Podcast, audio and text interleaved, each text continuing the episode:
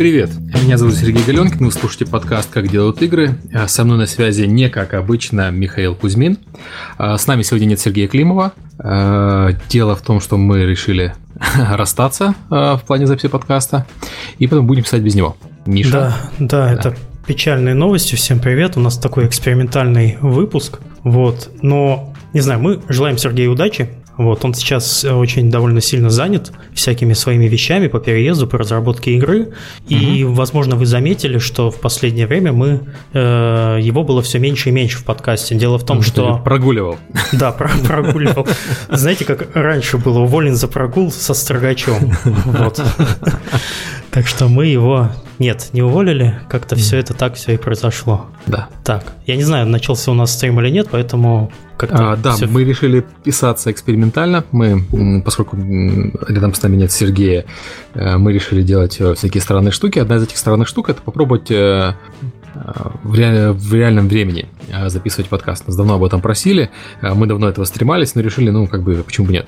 Да, также у нас было, у нас также было постоянные просьбы, выложите на YouTube. Вот вам на YouTube, чуваки, будете слушать, в том числе в прямом эфире. Сейчас нас смотрят 200 человек, это ну, не то чтобы мало и не то чтобы много, но очень-очень хорошо для начала. Вот, и вы видите еще чатик, который там взрывается всякими веселыми вещами.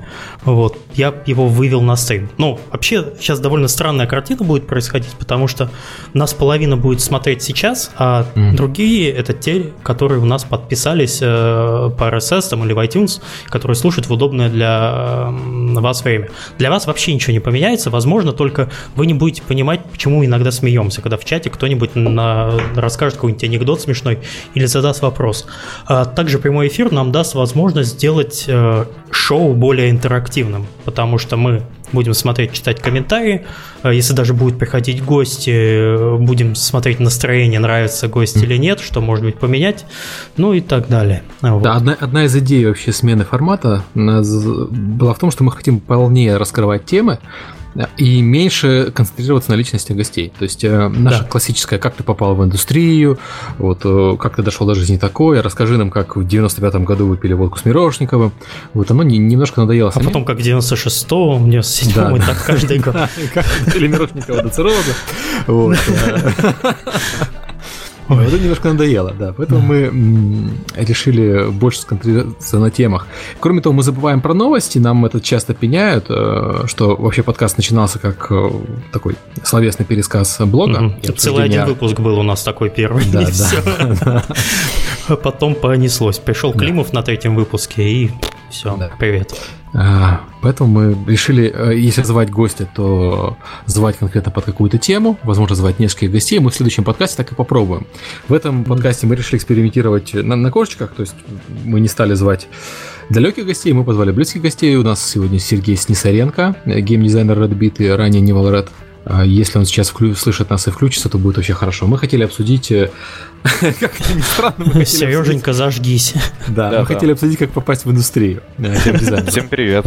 Привет. Привет, Сергей. У нас в комментариях, э, когда я вывесил этот подкаст, пошла такая заруба э, с участием э, Юрия Волошина о том, как попасть геймдизайнеру в игры, и при этом не просто геймдизайнеру, а вот я хочу стать именитым геймдизайнером с авторскими играми, как Левин Фарго, Ансель и Малиньо, и хочу делать синглы мидкор, и как мне, собственно, начать. Вот Сергей нам про это сейчас немножко подробнее расскажет, тем более, что у Сергея, насколько я помню, был опыт собеседования многих молодых геймдизайнеров еще в Невалраде. Да, было дело. Ну, в целом попасть, ну, сложно достаточно. Вот сложно, потому что э, в отличие от штатов, где есть уже какие-то школы, какие-то академии, ну, кстати, есть на самом деле даже онлайн-академии, я не знаю, кто бы не пробовал их заканчивать mm-hmm. у нас, ну, в СНГ вообще. Да, зачем учиться, это все такое? Да, да, с программистами, художниками все понятно, а с геймдизайнерами как бы сложно понятно, то есть какое у него образование должно быть, и при, при том, что как бы его ошибки очень сложно исправить. Вот. Поэтому, не знаю, лично э, со, со своего опыта могу сказать, что один из самых простых способов стать, наверное, это попробовать устроиться куда-то работать стажером. Вот на, на самом деле есть прецеденты в Киеве, конкретно компания Ubisoft, у них были стажеры. Не геймдизайнер, то есть просто стажер. Вот. И ну, это очень круто. То есть очень высокий шанс, что после стажирования можно будет попасть хотя бы хоть куда-нибудь. Подожди, а вот стажеры в Ubisoft, если ты говоришь стажер не геймдизайнер, а просто стажер, то что они делали? Кофе а, приносили? Ну, честно говоря, я общался только с одним стажером. И вот так вот сильно его не расспрашивал, но, насколько я знаю, там есть базовый доступ у Ubisoft, просто есть достаточно четкая структурированная схема дизайна игр. Они, конечно же, ее стажерам не э, выдают полностью, э, но, по крайней мере, э, проводят э, тренинги. И проводят тренинги и делают самое главное для начинающего геймдизайнера. Дают ему знания для выполнения самой базовой работы. Геймдизайнер, когда он собеседует, например, неопытного геймдизайнера, он в первую очередь что боится, так это человек придет и будет устраивать брейнштормы каждые пять минут. И, и, ну, и это не то, что работы не будет, а и как бы своя работа будет э, завалено. А получается, что когда геймдизайнер уже может, как минимум, приходит конкретно, вот я полезен, потому что я вот могу выполнять такие вот простые функции. Я могу там в XML создавать э, какие-то э, игровые сущности. Я вот могу считаю хорошо, Excel пользуюсь. Вот э, ну, по крайней мере, вот такая вот базовая полезность. Потому что одна из самых больших проблем э, геймдизайнеров, которые приходят на собеседование, это то, что, во-первых, они все приходят и 90% мыслят как игрок. Угу. И вот они не могут это переломать. То есть они ага, я, я, знаю, я знаю таких игроков, они обычно на форуме любимой игры по нерфите там паладинов пишут. Вот э, они как бы играют, допустим, если у вас есть, ну, хорошо, в Невале там был Prime World, да, угу. если есть какой-то класс и игрок такой, а я вот хочу быть геймдизайнером, скорее всего, он будет, э, у него взгляд на игру будет довольно однобокий, потому что он ее играет и там э, знает только определенные его части. И люди почему-то думают, что они могут начинать э, работать там, сразу их возьмут геймдизайнером. Это немножко не так. Я хотел от себя добавить, что если ты игрок, который хочет быть геймдизайнером, почему я всегда всем советую делать моды? Потому что когда ты делаешь мод, ты начинаешь разбираться немножко в игровой механике. Вот, садишься делать... Ой, там дети. Это у меня дети, да, извините. Дети геймдизайнера. Садишься делать модом, банально, даже если это карта для StarCraft, начинаешь понимать, почему расстояния такие, почему на карте э, такие точки, которые там, э, так ресурсы расставлены, оформлены, почему э, начинаются бои обычно возле нескольких, вокруг нескольких ключевых точек, почему такие переходы сделаны. То есть вот эти все базовые вещи, на самом деле. Но вот я добавлю, что действительно, модинг очень-очень э, крутой способ э, научиться, по крайней мере, выполнять базовую работу. Э, и кроме этого, модинг вообще, то есть дизайнер-то он может быть разный, да, то есть может быть нарративный, да, может быть там какой-то системный механик. Но даже на Западе, да, то есть модинг это level дизайн. А даже на Западе это одно из самых Э, как бы сложных э, профессий на Западе. И level -дизайнер — это обычно человек, который работал обычно дизайнером, и он в таких больших компаниях, например, как Ubisoft, да, там Blizzard, это, это люди с очень большим опытом, и в, ранке, в рамках обычных дизайнеров они стоят на достаточно высокой иерархии, потому что они у них и технические знания хорошие, и они и level дизайн делают, и эстетику соблюдают, и умеют как например, там скриптовать, то есть, ну, и задумывается о геймдизайне тоже. Mm-hmm. Поэтому модинг это очень хорошо. И второе это аналитика первую очередь аналитика, то есть либо аналитика, либо книги читать. А слушай, Сереж, можно тебя немножко прервать? Да. Ты так микрофончик чуть-чуть подальше от губ от, отведи, потому что ты когда туда пыкаешь, то такой, знаешь, перегрузка идет. Чуть-чуть там, ну не знаю, на пару сантиметров. Отвел. Это тот самый момент, который обычно вырезается в финальном подкасте, но вы в живой трансляции услышали технический момент. А, Слушай, вот опять-таки про level дизайны. На GDC был хороший доклад по level дизайну от Uncharted, да, по-моему, да, от разработчиков Uncharted. Как они на коробочках э, Flow делали. То есть вот оставляли коробочки и проверяли, насколько интересно по коробочкам бегать. Потому что э, многие люди, которые говорят, вот, я сейчас пойду сделаю в одиночку игру как Uncharted, но только, конечно, с большим, большим количеством контента, они все себе представляют, что все, что надо сделать, это взять готовый город, смоделировать его, по нему уже будет бегать интересный игроку. В то время как на самом деле ты делаешь коробочки, а потом пытаешься сделать так, чтобы они были похожи на настоящий город. Но это подход очень распространенный. Вообще в Штатах э, дизайнеры, они у нас, у нас очень любят дизайнеры э, влезать в какие-то мелочи, да, вот брать за какую-то вот какую-то мелочь. А у них всегда дизайн очень глобальный. То есть аналогично с этому на том же самом GDC, да, уже там восьмой год подряд проводятся геймдизайн воркшопы. Э, и на которые люди приходят, люди опытные, неопытные, студенты. И там им раздают игры, то есть собирают их в такие группы по 4-5 человек, раздают игры и, например, говорят, сегодня мы будем делать прототип на бумажечке. Mm-hmm. Просто вот у вас есть бумажечки, вы можете их разрезать, и э, ну, очень интересно получается. То есть они находят какие-то проблемы, да, связанные с этим. То есть, ну, это базовое прототипирование и базовая какая-то итерационная работа, возможность понять, что так, не так вообще на таком очень глобальном уровне. И вот и дизайнеры там тоже мыслят. Вот главное понимать правильные цели очень глобально. Вот, кстати, там вот спасибо чатику. Он, нас спрашивают порекомендовать какие-нибудь книжки по геймдизайну. Вот что ты можешь порекомендовать начинающему? Ой, их очень много. Я вот буквально на, на GC выходил, что там мало того, же авторы, да, много угу. перевыпускают э, какие-то. Э, я могу... Пос... Э, вроде бы неплохая книга. Я ее начинал, не дочитал, про линзы. Там, да, кстати, я читал, очень да, хорошая. Там, там такая большая книга, и есть такое маленькое э, приложение линзы, это карточки. Это как раз для того, чтобы фокусироваться. То есть там просто на карточках все этапы расписаны, и ты когда читаешь книгу, он говорит, вот у тебя такая-то проблема, достань карточку такую-то. И угу. ты как прочитал огромное количество информации, она в голове закрепилась, но это пассив. А получается, когда тебе в работе уже нужно работать, ты уже просто берешь карточку и поднимаешь какие-то такие знания. На самом деле, кроме книг, э, банально на том же самом GDC э, Vault э, есть э, незакрытые доклады. Их тоже достаточно много. Я вот ну, даже... Кстати, вот я по поводу книги бы еще добавил теорию веселья, Theory of Fun, Костера, который вроде бы переиздают в 20-летнем издании. Книжка уже 20 лет, а, но до сих пор считается одним из основополагающих трудов по геймдизайну. А из молодых авторов что-нибудь есть такое? О, а молодых, вот я, я, честно говоря, ни одной книги молодого Ну вот же, вот смотрите, Галенкин написал книжку про а, маркетинг. Ну это про маркетинг. Молодец. Это я так э, непро, не, непрозрачно намекаю, что молодые геймдизайнеры, ладно, Серега уже не молодой, хорошо, он уже старик. Я пожилой а, геймдизайнер, и геймдизайнер к тому же, да. Пожилой маркетолог написал книжку, вот уже на пенсию готовится. А вот молодые геймдизайнеры, почему вам не написать и не делиться своим опытом? То есть э, это же не так сложно на самом деле. Берете Галенкина, он вам пишет книгу, вот только вы им руководите. Нет, нет, нет, нет, так не работает.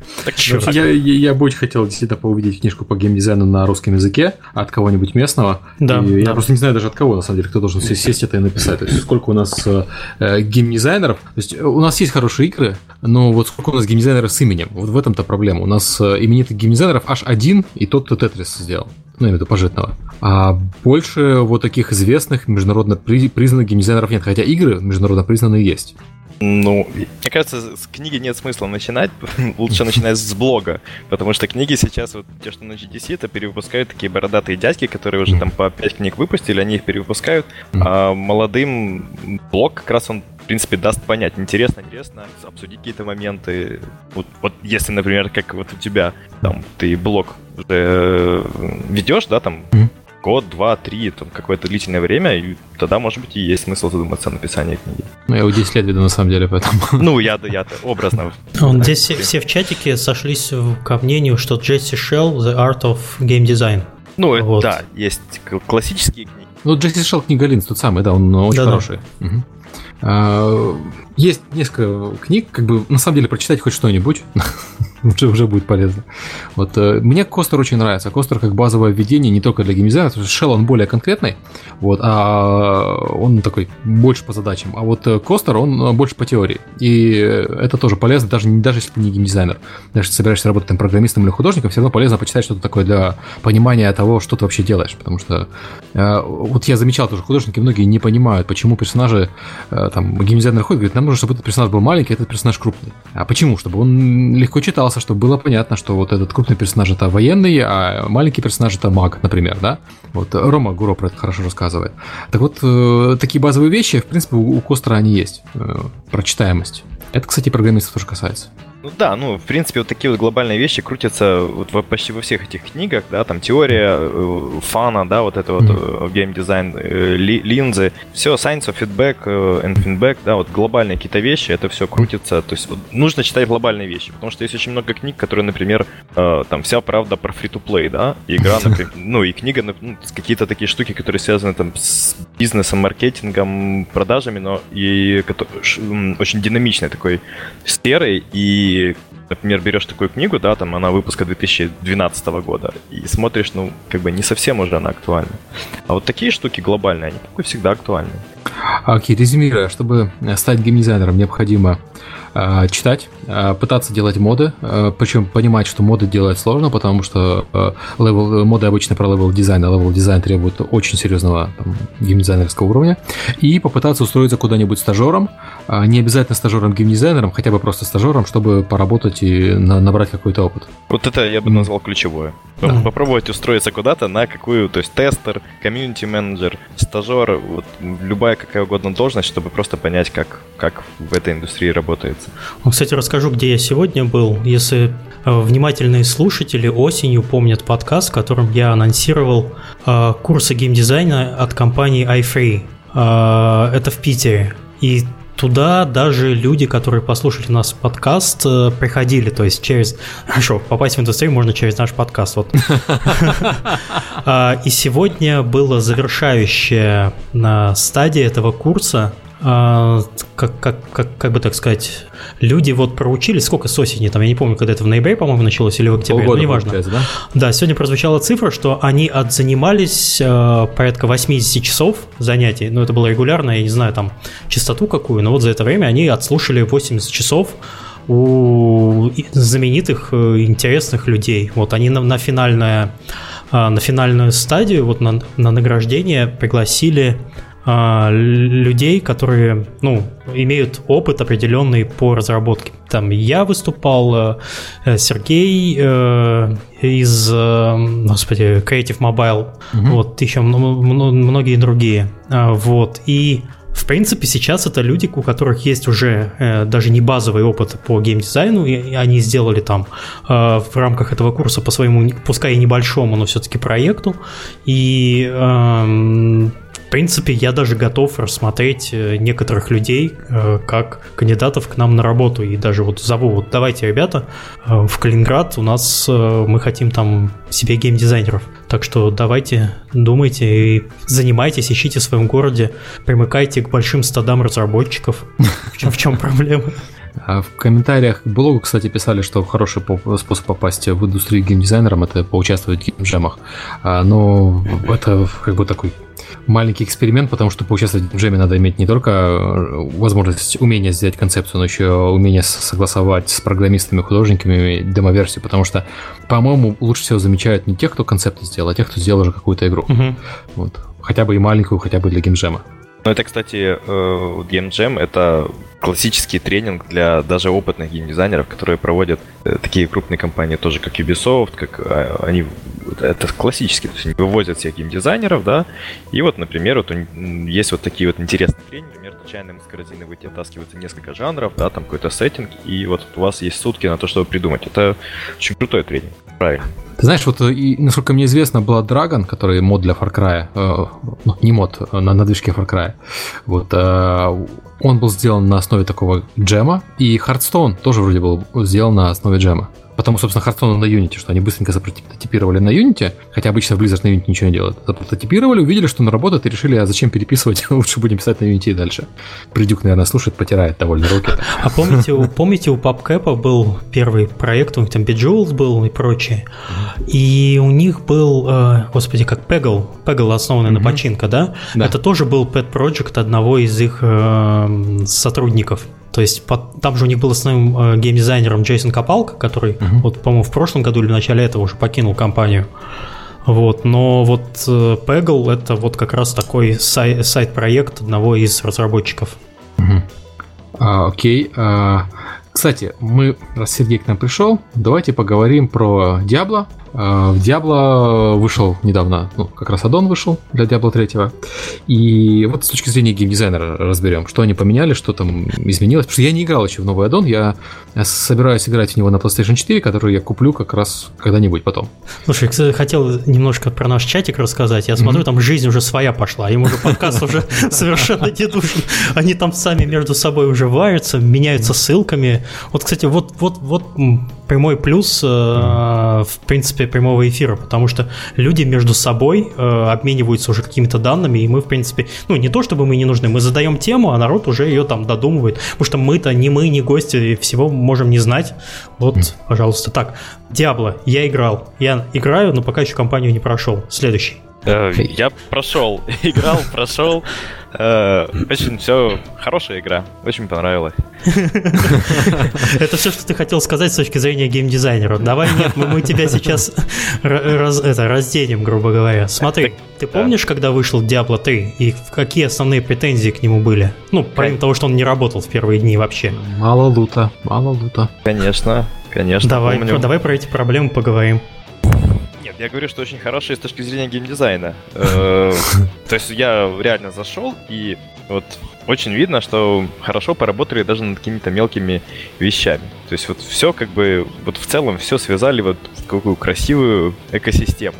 Насколько я знаю, что они как раз на этот э, аддон, у них э, была работа со Strike Team. Они взяли, э, ну, я, я подозреваю, что большинство людей из команды World of Warcraft и они пришли, вот Strike Team, да, которые, у людей же замылен глаз, и они постоянно применяют эту вот методику. Пришел Strike Team, и вот какие у вас есть проблемы. Посмотрели, а вот а почему у вас так, а почему не так. Это очень видно, э, потому как она поменялась.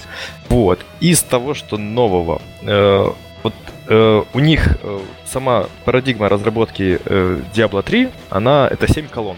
Ну, это на, на GDC рассказывал их главный технический дизайнер. И вот они в каждой колонии покрасили каждую колонну. Вот это, в этом, в этом все как бы хорошо.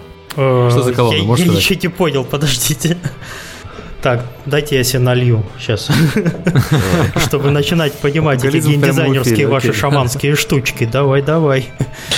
Так. Вот. Сама идея э, системного дизайна, ну, самого, самого дизайна Diablo, это вот 7 колонн, это их, собственно, термин. И вот первая колонна, например, это доступность. Вот доступность, чтобы можно было вот легко поиграть. Э, в этом плане все как бы очень круто было сделано в Diablo 3 в базовой версии. То есть очень сильно все поменялось по сравнению со второй. Очень все хорошо. И маленькие какие-то улучшения добавили и в аддон тоже. Угу.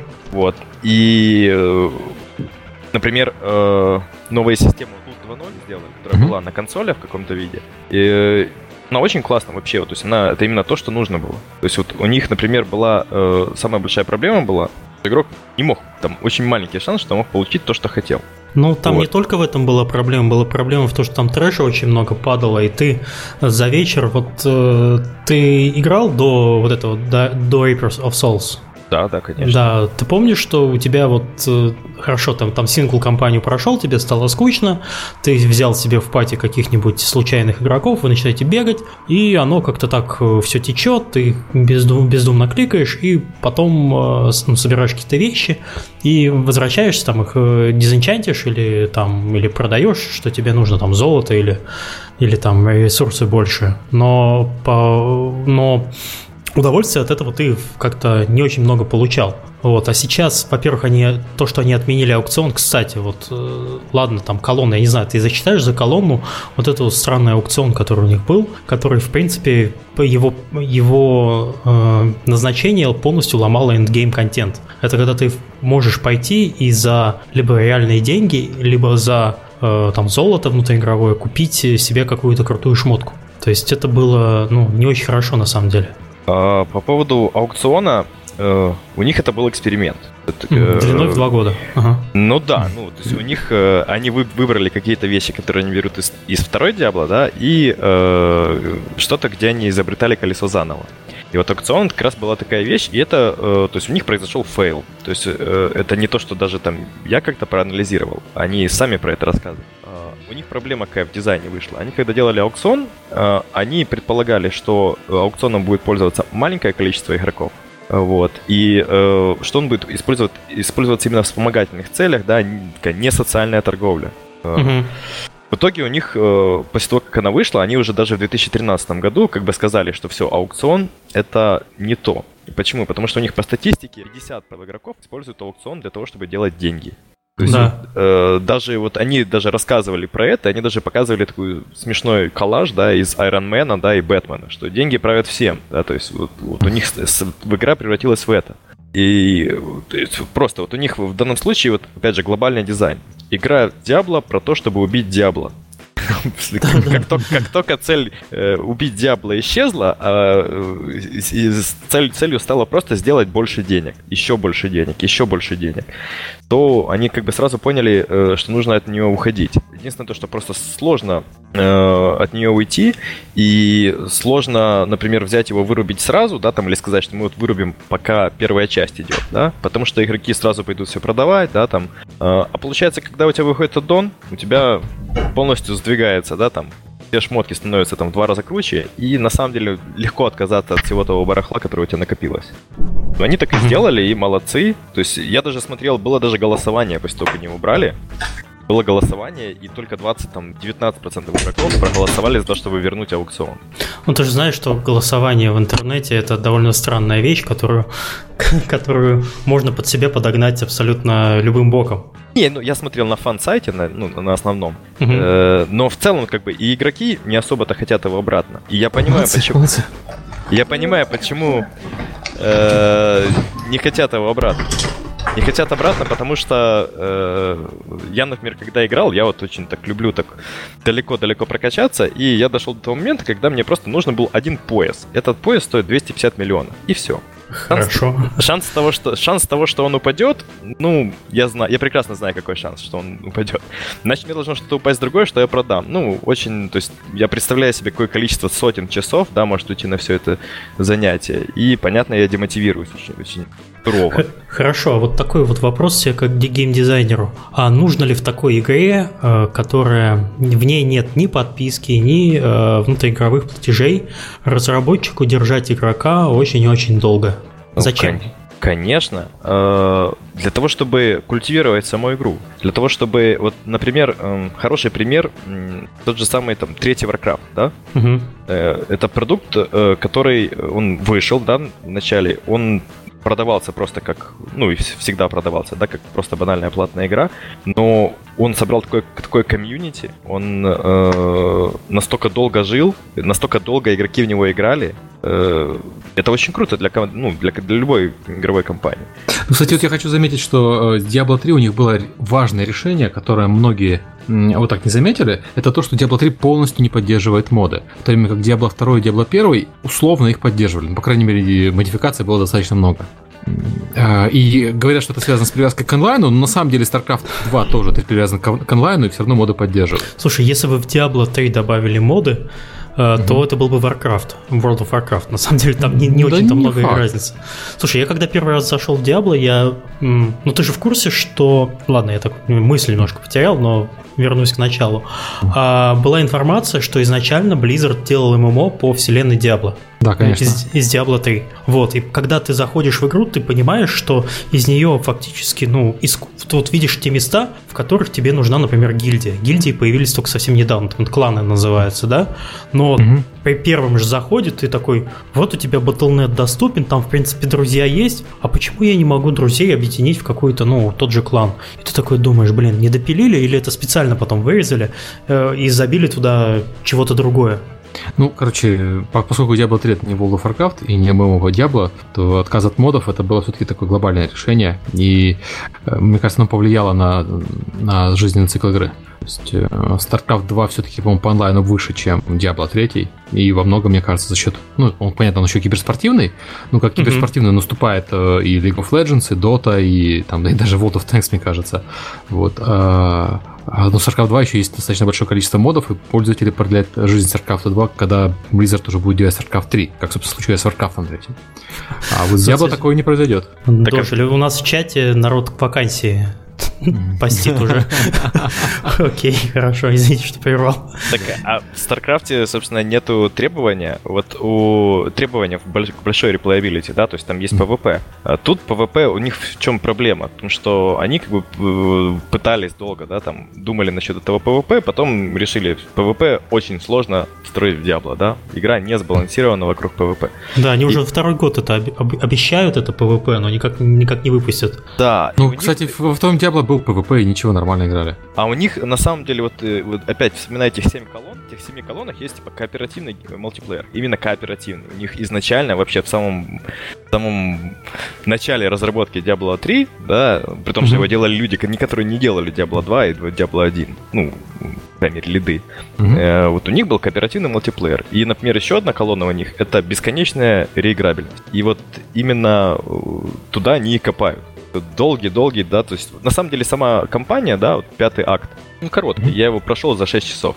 Mm-hmm. Но сама, э, скажем так, перспектива того, что я могу, сейчас уже могу, полностью одеть своего персонажа в легендарные предметы, причем достаточно быстро по сравнению с предыдущей. То есть у меня гарантии появились. Это очень круто. То есть мало, мало того, что мне падает 90% шмоток, которые нужны на мой класс, так еще у меня есть гарантии получения там легендарных предметов. И у них, э, у них э, с, э, единственным способом получения нужных тебе предметов был аукцион. Они его убрали, дали тебе дроп э, нужных предметов, э, до какого-то момента тебе этого хватает. Потом тебе нужно какие-то уже более тонкие настройки, да, параметров.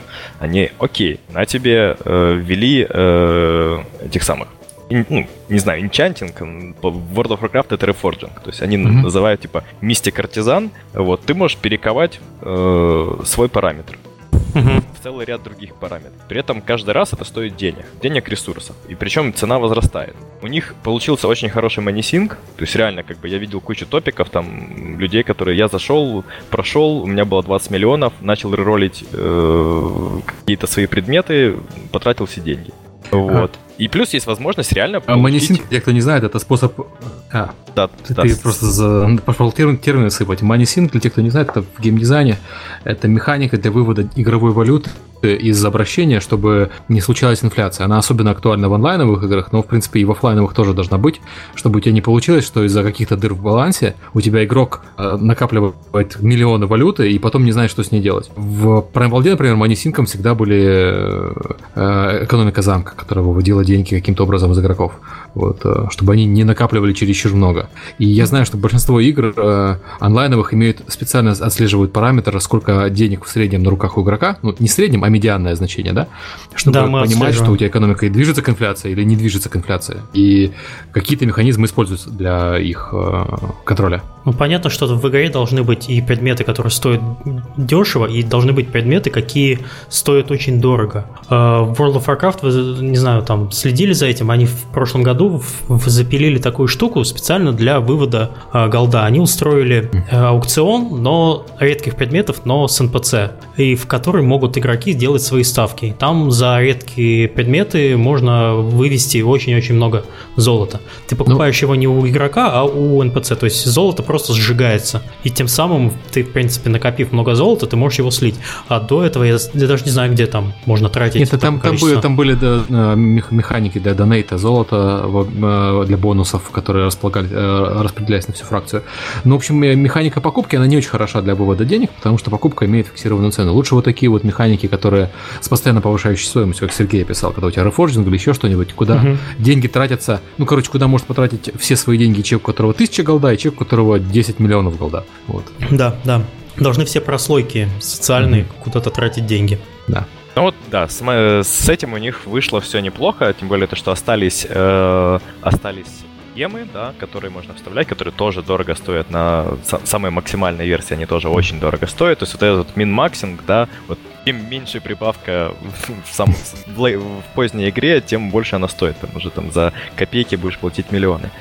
А, Напоминает, кстати, торговлю хай-фай техникой. Там да, да. Самое, да. Вот. Еще из интересного добавили, э, добавили э, такой вот прогнозируемый фарм в виде э, новый режим, да, режим приключения в который ты заходишь, и вот то, что ты делал раньше в, в Diablo 3, да, ты просто уже пройдя, да, все, ты заходил, да, запускал какой-то третий акт, Э, и начинал фармить. Э, вот они это сделали, они просто посмотрели, что игроки, например, там больше половины игроков этим занимаются, да, например, на максимуме развития. И окей, мы сделаем то же самое для вас, только удобно. Мы сделаем вам режим приключения, в котором он запускается как э, отдельный режим, ты появляешься, появляется карта, тебе говорят, вот у тебя 5 заданий. Ты кликаешь на задание, кликаешь на точку, тебя телепортируют. Конкретно там на второй этаж каких-то там канализаций, да, какой-нибудь. Ты там проходишь, убиваешь там 150 монстров, все, молодец. Вот иди даже дальше в следующий, выполнил 5, получи э, опыт, мешок с подарками, а вот если собрал еще там 5 камней, отправься в супер э, разлом нефалемов, в котором вообще там супер-пупер сражение, босс там куча лута, то есть, ну, так классно. То есть ты заходишь, это даже похоже чем-то на э, в Вове, как дейлики делали, да, то есть ты как бы заходишь, и у тебя четко есть план на, там, например, 30-минутную сессию. Это вот тоже классно, удо- удобство, скажем так как раз вот про эту первую колонну их удобства. То есть они просто посмотрели, чем занимаются игроки, и сделали это удобно. Это круто.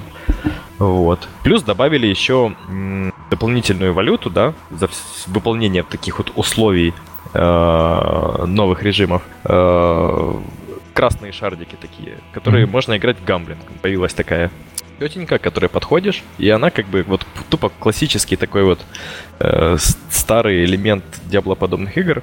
Вот, игра в азартные игры. У персонажа, которому ты смотришь на этот предмет, думаешь, блин, а он синий или, может, легендарный. И вот тоже люди накупают, при этом не тратят на это основное специально. Час игры дает тебе там 5 попыток в гамблинг, например. Тоже вообще, решение. Вообще введение дополнительных валют, оно каждый раз э, создает э, сложности. То есть э, принятая механика это три валюты, да? У тебя есть премиум валюта, э, которая о, самый ценный ресурс и который во фри плей играх обычно пополняется деньгами, а в не фри плей играх этот ресурс пополняется очень э, сложными действиями, вот как ты сейчас описал. Есть основная валюта, есть вспомогательная валюта. И каждый раз, когда э, игра добавляет еще одну валюту, это э, на самом деле создает кучу геморроя для геймдизайнера. Кстати, а... могу подтвердить, у нас вот в игре э, в одно время мы как-то развивали проект. У нас была такая, э, ладно, есть внутриигровой голд, есть премиум валюта, а мы еще ввели э, помимо этого PvP-валюту, которая для PvP игроков, ну это тоже понятно. А еще была такая штука, которая для, для high-левелов мы сделали, э, называется багряные яхонты. Это надо было выполнять дейлики для определенной фракции, качаться, а потом можно покупать уникальные предметы, сеты. Вот, и а, в принципе, игрокам они очень сильно нравились, но они никак не развивались, потому что с тех пор это было промежуточные левела, там, по-моему, э, то ли 14 и 16, а сейчас у нас максимальный 20. Но смысл их имеет только на 14-16. И нам пришлось реанимировать эту валюту для ивентовых э, событий. Например, мы проводим какой-нибудь Новый год или там, не знаю, или Хэллоуин, э, игроки у нас получают именно эту валюту. Во-первых, это реанимирует старые предметы, на которые игрок докачавшись до макс-левела, уже просто забивает ему там, ну, неинтересно получать предметы там 15-16 уровня. Они ему вообще не нужны. Но, тем не менее, они могут использовать эти, эту валюту для э, для вот этих вот ивентовых. Мы ну, приняли такое вот довольно странное решение, ну, оно, по крайней мере, у нас работает. Это проблема а... онлайновых игр. Ты на лайве работаешь, ты не можешь у людей ничего отбирать. Опять-таки, Диабло да. может себе позволить отбирать у людей что-то, потому что Диабло... Ну, хотя, опять-таки, в Диабло раньше деньги вкладывались. Тоже очень, очень рискованная позиция. Mm-hmm. А, ну, онлайн, офлайновая игра, в принципе, в Адоне может себе позволить много чего, что не может позволить себе онлайновая, потому что в, онлайн, в онлайновой игре люди вложили или, или деньги, если это фри-то-плей игра, или деньги за подписку, если это не фри-то-плей игра. Но в любом случае отбирать у игрока что-то вообще всегда плохо, а в онлайновой игре еще, еще очень чревато. Степан Устинов пишет, дякую тобі больше, что я не играю в ММО. Мы тут так... Ну, что-то мы, ребят, мы что-то как-то зашли в какие-то дебри. Что у нас еще там по Диабло-то есть? А, по Диабло, по-моему, все мы обсудили. Я, такой от себя так вот непрофессионально добавлю, что жду консольную версию, потому что Diablo 3 на консоли был сильно лучше, чем на PC. А, возможно, потому что там раньше э, встроили этот лут 2.0, такой там лут 1.9, да. наверное. Вот я с огромным удовольствием прошел его с семьей, и новый Diablo тоже буду играть также с семьей. А вот он, кстати, будет выходить для PS4. Угу, Ты будешь? Да, вот, наверное, да. для нее уже и надо будет покупать. Да, я так и говорил, что у меня PlayStation 4, как это не смешно звучит, будет покупаться для исконно PC-шной игры. Это Diablo, Diablo 4, Diablo 3 аддон. Отлично. Вот. А, так, слушай, у нас следующая тема, угу. которую нам, в принципе, Сергей, наверное, не нужен уже. Большое спасибо, Сергей. Да, не за что. Пришел. При... Приходи еще. Хорошо. Да, да, да у нас, пока. если никто... Да, пока, если кто не понял, у нас у нас тоже подкаст 2.0. Mm-hmm. У нас есть уникальная возможность теперь в том формате, что у нас теперь не тема-гость, да, его путь в индустрии, а э, подкаст тема, и под mm-hmm. которым мы подбираем гостей. Поэтому у нас может быть, что, э, например, мы вот сейчас поговорили про Diablo 3, э, про геймдизайн, мы пригласили геймдизайнера. Это не факт, что вот Сергей Снисаренко не может еще раз прийти, когда мы будем обсуждать какой-то и какой-то еще проект. Но в следующий раз я постараюсь, чтобы он купил нормальный микрофон все-таки. Да, тут были жалобы, но... Я собирался ему передать свой микрофон, но там заболел, к сожалению, не пришел в пятницу на работу. А, вот у нас есть еще одна тема, это новый инди-издатель. Я все собирался ее в блоге обсудить. Мы не обсудили в блоге, так, наверное, хорошо, что обсудим ее здесь. Значит, идея следующая. А, есть э, классические издатели старого образца, те самые AAA-издатели, Electronic Arts, Ubisoft э, и так далее, которые э, владеют IP на проект, которые финансируют разработку и которые ее, собственно, полностью контролируют. Контролируют от начала до конца, включая маркетинг, э, продвижение, дистрибьюцию и так далее. Эти издатели так называемый, были... по-моему, издатель замкнутого цикла такой. Да, да, да. Эти издатели были очень полезны, когда у тебя была физическая продажа игр в коробочках. Потому что договариваться с, э, про дистрибьюцию игры в ЮАР, например, то есть я знаю, Климов договаривался в свое время, но это достаточно сложно. И контролировать 200 с лишним стран, в которых э, э, продаются игры, это тоже достаточно сложно. Климов 200 стран контролировал? Э, да, он магнат такой. У какой человечище. Так вот, а, это слишком много геморроя, и здесь издатель реально помогал. То есть без издателя разработчику делать было нечего. Но на наше счастье случился Steam, случился Apple App Store и ну так, я не назвал это счастьем, но есть еще у нас Google Play, да, вот, и у консолей тоже есть цифровая дистрибьюция. Поэтому часть дистрибьюции и распространением, она отпала полностью. То есть тебе издатель для них не нужен. Ты просто идешь со Steam, договариваешься, подписываешь контракт, либо идешь через Greenlight, либо идешь напрямую. Они, в принципе, ребята открытые. Соответственно, издатель тебе здесь не нужен. Какие еще детали остались? Осталось финансирование разработки. А, тот случай, когда почему-то, я не знаю почему, желающих финансировать разработку сейчас стало больше чуть-чуть.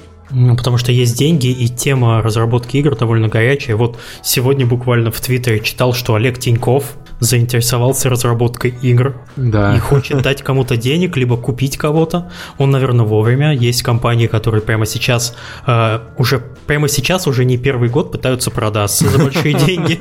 Вот не, не будем показывать пальцем. Вот есть такой Олег Тиньков, очень известный тролль, который троллит своим богатством и своими успехами молодежь в Твиттере. Вот. Так что давайте, все, все побежали продаваться. Кому, кому троллим инвесторы, да. Да, да. То есть часть финансирования, она по-прежнему сложная, то есть э, не всегда легко найти финансирование на разработку проекта, особенно там молодой команде, но молодой команде и создателям было сложно найти финансирование, правильно?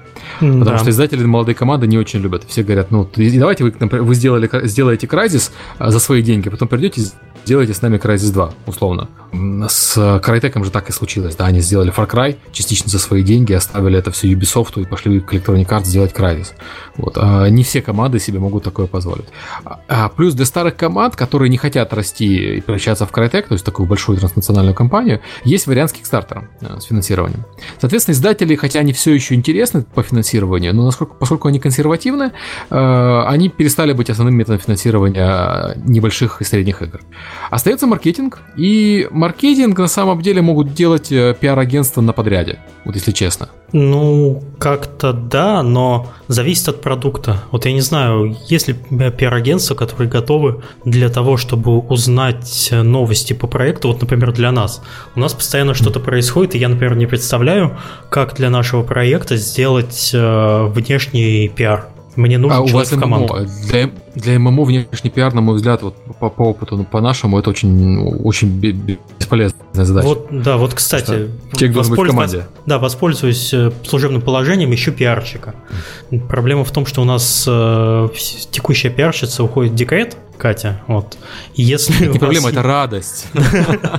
Радость, ну, на самом деле, великая, но э, для работы все-таки работа встанет, потому что сам я пиаром очень плохо занимаюсь, и мне надо как-то... Мне нужен человек опыт. Вот, если у вас есть желание, давайте как бы сюда. Но, еще раз повторю, это в команду, потому что для онлайнового проекта, для ММО, вот пиар аутсорсить я просто не представляю как. Надо постоянно общаться с разработчиком, надо пойти к геймдизайнеру и спросить, слушай, а почему ты сделал вот так или так? А почему у тебя вот здесь поменялись, менялся этот параметр на вот этот? И вот этих вопросов бесконечно. Как это делать удаленно? Во-первых, геймдизайнер через два дня будет от вас прятаться. Он не будет в скайп выходить просто. Так что надо подходить лично и бить, бить по голове. Игнор добавит, да. Да. И, он будет прятаться от вас по офису. Нас от Кати не А. спрячешься. Да, теперь спрячешься. Так вот, есть новая плеяда прямо от инди-издателей, а, которые работают с Индии. Вот, в частности, мы хотели позвать Тома Оля из а, пиар-агентства Evolve, а, который говорит, ну, вот мы делали маркетинг для вас, мы делали маркетинг за фиксированную сумму. А давайте мы будем делать маркетинг для вас за долю от продажи и будем как бы квази-издателем. Не будет у нас прав на вашу интеллектуальную собственность, не будем мы вас финансировать, но мы будем вас, э, вам делать чуть больше, чем маркетинг, там, помогать с локализацией и так далее. Вот. э, Таким же образом работает, по сути, Devolver Digital. Это маленький издатель, который издает всякие инди, там, Hotline Miami, Broforce, Shadow Warrior. И, по сути, Devolver большей частью занимается пиаром, чем э, чем-то еще. Ну, пиар, Мгм. кстати, у них яркий, да. Это же ребята, которые были в свое время, как-то у них был э, издатель с петушком на логотипе, я не помню, как, как он назывался. Вот у них был- были яркие всегда мероприятия. Вот, и вопрос, э, нужны ли даже такие издатели для Индии? Вот, я не знаю, у нас в чате разработчики наверняка сидят, готовы они, отда- готовы они отдавать вообще долю от продаж э, маркетинговому агентству, по сути, пиар-агентству? Маркетологи зажрались уже, вот Да, такое, да, да, такое за мнение, не наверное. хотят работать, да. Да хотят за долю в проекте. Ну, вот не знаю. Я, по-моему, такие прецеденты знал только что, когда за движки берут долю в проект, ну, долю с прибыли, это там Unreal, они сейчас это все-таки, может быть, даже поменяли, я не помню. Там все, все э, компании, которые делают движки, они все в, в одну неделю заанонсировали там новые финансовые условия. Я их Ну, перепутал. Да, у Unreal есть э, процент, э, где они берут, по-моему, 5% от э, gross'а игры. Да, ну я не знаю, э, мы были бы не готовы, наверное, потому что, в принципе, у нас такой собственный маркетинг, он такой тоже indie-style, вот, и он чаще всего зи- zero cost маркетинг такой, а, направленный больше на community, вот, и я даже не знаю, я бы не стал. И это вообще зависит от проекта и от ваших возможностей. Вот э, представь себе большую студию. Давай разделим этот вопрос на несколько частей. Ты маленькая студия, ты там Мгм. средняя студия, ты большая студия. Как ты думаешь, кто бы согласился, а кто нет? Ну, мне кажется, очевидные вы- выгоды для маленькой студии, когда у тебя студия из там 3-5 человек, тебе просто физически нет никого, кто бы занимался маркетингом, и они, маркетологи, они достаточно дорогие люди. Нема чека на, на полный штат, да дорого. А чтобы работать эффективно с маркетинговым агентством, тебе тоже нужен человек, который разбирается в маркетинге. Вот в этом проблема такая, да? Чтобы работать с- Мгм. с, пиар-агентством или маркетинговым агентством, они все привыкли работать с крупными компаниями. Они все привыкли, что им ставят задачу на маркетинговом языке, что им дают э, т- вот, материалы соответствующие и все остальное. И сложно достаточно э, быть внешним маркетологом и при этом пинать команду как внутренний маркетолог. Ну, ты сам это что эту проблему описал. Ну, для ма- вовлеченность маленькая очень. да, да, да. Для маленьких команд какой-то издатель за долю от продаж это, по-моему, очень даже логично. То есть это таких, тот же, самый ну, издатель. таких же сейчас много. В, в мобильном мире такие сплошь и рядом встречаются. Они в очередь стоят за проектами. Ну, в но мобильном они, мире не, наз- но не они не называют себя аутсорсом маркетинга. Хотя, по, по сути, таковыми и являются. В мобильном- Ты приносишь им проект, и они тебе просто трафик покупают. Вот и все, что Да, они делают. э, Это, ну, мне кажется, это маловато, потому что если мы уже говорим про мобильный маркетинг, то там самая известная проблема всегда это с монетизацией, и тут э, должны помогать именно с монетизацией внутри проекта, то есть с тем, чтобы у тебя люди заходили в игру, они в игре оставались, и э, часть из них охотно платила, они разбегались во все стороны, то есть там Мгм. Ретеншн, виральность и монетизация, да, три кита. Вот, э, потому что, з- как бы это не цинично звучало, но налить трафла может любой дурак, в принципе. Вот. А вот удержать игрока в игре и убедить его платить. Может, другой дурак. Ну, ты знаешь, нет. К сожалению, было бы все так просто. Слушай, ну ты, Серега, подставляешься под шутки просто за 300. Да, да. Извини. Нет, э, дурак не может удержать в игре игрока, так что извините, это все неправда. Не слушайте плохих, плохих дядей. Вот. Но бесконечное количество трафика налить за бесконечное количество денег можно. Но проблема в том, что у, и у издателя, у разработчика это деньги, это довольно конечное число все-таки. Ну, издать, издатели, вот ты говоришь про мобильных издателей, часто мобильными издателями выступают компании, у которых есть, так сказать, избыточный трафик. То есть у них есть несколько больших зарабатывающих проектов, с которых они могут вешать рекламу других проектов. И они uh-huh. могут либо продавать эту рекламу кому-то за деньги, либо они могут э, пускать эту рекламу так, чтобы э, она вела людей в другие их проекты. Таким образом, ну, удерживая, такой, да. Да, да, удерживая людей у себя в э, своей сети, так сказать. Uh-huh. Для них это, конечно, выгодней, потому что в первом случае они людей теряют, отпуская их э, в проекты конкурентов, по сути, а в втором случае они удержат их внутри своих проектов. Это второй подход для них выгоднее. Но он работает только в том случае, если ты, уведя людей в другой свой проект, э, их там задержишь. То есть они у тебя не разбегутся все в ужасе от того, что там у игры хардвол какой-нибудь там на первом уровне через 15 минут игры. А, вот, то есть, перефразируя, да, для, для маленьких компаний инди-паблишеры нужны. Для средних компаний, мне кажется, инди-паблишеры не нужны, потому что средняя компания может себе позволить держать э, маркет, маркетолога на аутсорсе хотя бы, вот, и работать сама с маркетинговым агентством. И а не что, а за... что мы называем средней компанией? Вот это сколько? Это человек 20-30? Ну да, да, где-то так, 20-50 и... я бы даже сказал. Угу, угу, окей. И, и есть крупные компании, которые работают либо с большими издателями, либо без издателя вообще, это 50 и больше. И эти компании, по-моему, в издателях сейчас нуждаются только для старой дистрибьюции, то есть коробочной, когда мы говорим про консоли. А, Потому что я все остальное могу... они могут сами делать. Я также могу добавить, что, скорее всего, крупной компании может потребоваться издатель э, на определенном рынке. На закрытом чаще всего это там та же самая Азия, угу. но в котором вообще никто ничего не понимает. Э, э да, я согласен Китай, про, про Азию. Ази, для, на Ази, для Азии издатель нужен вообще всем. Маленький, средний, большой, это, и там все, все очень сложно. Они специально, по-моему, сделали свой рынок таким непонятным снаружи, чтобы иметь возможность брать мзду со всех, чтобы него выйти. Так что и если Россия вы маленький, такой да. рынок превращается, кстати, потихоньку. Вот. Мы долго говорили про то, что Россия открывается как рынок, что здесь вот все начинают работать сами, тот же Perfect World начал работать там. А, другие проекты начинают заходить в Россию самостоятельно. Но сейчас в России начинается опять регулирование рынка со стороны правительства, начинаются вот эти новые непонятные законы там про гипропаганду или еще что-нибудь. И это приведет к избыточной зарегулированности рынка и к тому, что западные игроки сюда будут заходить только через местных партнеров.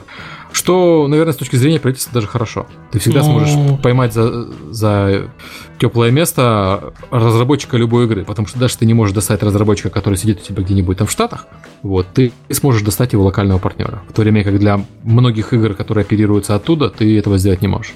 Ну, российский рынок, он сейчас самый динамично растущий, если касается это мобильных. Мы про это еще отдельно сегодня поговорим. Вот, а так, да, хорошо, я понял мысль. Окей. А, давай, наверное, перейдем к мобильному рынку твоему, раз мы уже так. Да, раз мы его так тронули, угу. а, вот. А, на этой неделе вышел очередной отчет компании Penny. Если вы читаете интернет то, и занимаетесь как-то мобильными разработками, то вы должны знать эту компанию. Вот, там некоторые выводы. Э, был проанализирован первый квартал. Вот, я так вкратце пробегусь по этим цифрам, потому что, в принципе, они могут быть полезны, если вы хотите дальше продолжать рулить и бибикать. А, Google по закачкам сейчас опережает Apple на 45%. Это имеется в виду, что в Google Play э, приложений скачивают гораздо больше, чем э, в iOS. Это, первое. Это при том, что на Android есть множество альтернативных маркеров. Да, ну в том же Китае, в, в тех же, вот, например, самый большой там рынок э, Android девайсов это Китай полностью закрытый. Вот, угу. и там их посчитать как-то просто практически невозможно. Есть еще и... амазоновский собственный клиент, собственный рынок. Ой, слушай, он, он такой смешной. Он Я смешной, не... но он деньги приносит. Он приносит деньги для некоторых проектов сравнимые уже. На американском рынке, да, да. да. да. Ну, давайте тогда уже, если раз сказали А, скажем Б. Почему? Потому что там люди платящие. Да, потому что компания Amazon э, для своих Э, кастомеров, собственно, делает девайс так же, как и Apple делает для своих кастомеров девайс. Это они делают планшеты, телефоны. Вот, и степень доверия компании Amazon у некоторых побольше даже, чем Google. Google для них это строчка поиска. Ну, там есть такие люди. Вот. А, можно ли им доверять деньги, они, собственно, не знают. А вот э, покупки Амазона на, на, в США. Это, я не знаю, как, как в России. Ну, у всех знаю, есть как... аккаунт Amazon, э, да, да и в России даже не с чем сравнить на самом деле, потому что да. амазоновский аккаунт есть вообще у всех. Хорошо, у всех в России есть э, аккаунт в Сбербанке, вот. Да? Я не знал об этом. Ну, okay. я тебе могу сказать, что без э, на определенном жизненном этапе тебя туда подталкивают, потому что э, много расчетов, которые тебе нужно сделать, например, через квартиру, там, ну, я, например, вот, как пользуюсь ЖКХ, я оплачиваю через Сбербанк. Я туда mm. не хожу, у меня есть онлайновый этот клиент, я там все это оплачиваю. То есть мне это удобнее, мне, я, мне не хочется стоять в очередь с бабулями э, бесконечно. Понятно. В Украине просто есть несколько э, альтернативных сервисов для оплаты ЖКХ конкурирующих. Там я mm-hmm. Портмонеп, например, пользуюсь. И поэтому есть какой-то выбор, и ты не обязан заводить для этого счет обязательно в каком-то конкретном банке. Ну, Ладно, я, я, я к чему да, хотел да, сказать. Да, да. У Амазона, вот э, по опыту работы с амазоновским э, рынком приложений, кроме того, что у них хорошая платящая аудитория, у них еще хороший контроль. То есть амазоновские, а, амазоновские приложения с амазоновский маркет, он гораздо понятнее и удобнее Google Play, и там нет этого мусора. Google Play заходишь, ты хватаешься за голову. Там есть хорошее приложение, но найти их совершенно невозможно. Да, Discover, Google... Discoverability, вот такое да. слово русское хорошее, там тяжелое. Но, но, но, но, раз уж мы сказали, э, буквально в конце февраля, март или в марте Google расширил наконец-то категории э, для игр. То есть их там не 4, как было раньше, а сейчас, по-моему, 14. Да, и, и... вместо 4 мусорников 14 мусорников. Ничего это не порешало, ну правда. Нет, нет, наша игрушечка там в десяточку в ролеплей там периодически входит. Так что не надо, не надо. А так мы были вообще в аупе. Вот, да, далеко. я Окей, я смотрю, наверное, сейчас на Google Play больше с точки зрения пользователя, потому что, ну, там денег да. с него особо никогда не было у нас. Вот, но а, найти что-либо в Google Play, при том, что Google вообще выросла компания на, на поиске, да, на Discoverability, вообще невозможно. Интересно, можно в Google Play найти Галенкина? Давай проверим сейчас. Если что, что будет, если ввести туда Галенкина? Подождите. Нет, слава богу, не нашелся.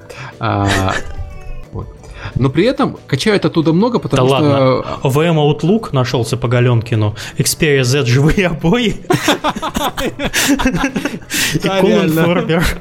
Обалдеть. Слушай, кто, кто Почему Галенкин Xperia Z живые обои находятся? Я не знаю. Окей, Google, молодцы. Вот, видно, компания заработала себе имя на поиске. Она находит релевантную информацию. Непонятно только, почему тех людей, которые делали релевант, поиск релевантной информации, почему их не пустили в Google Play. Почему там такой вот кошмар.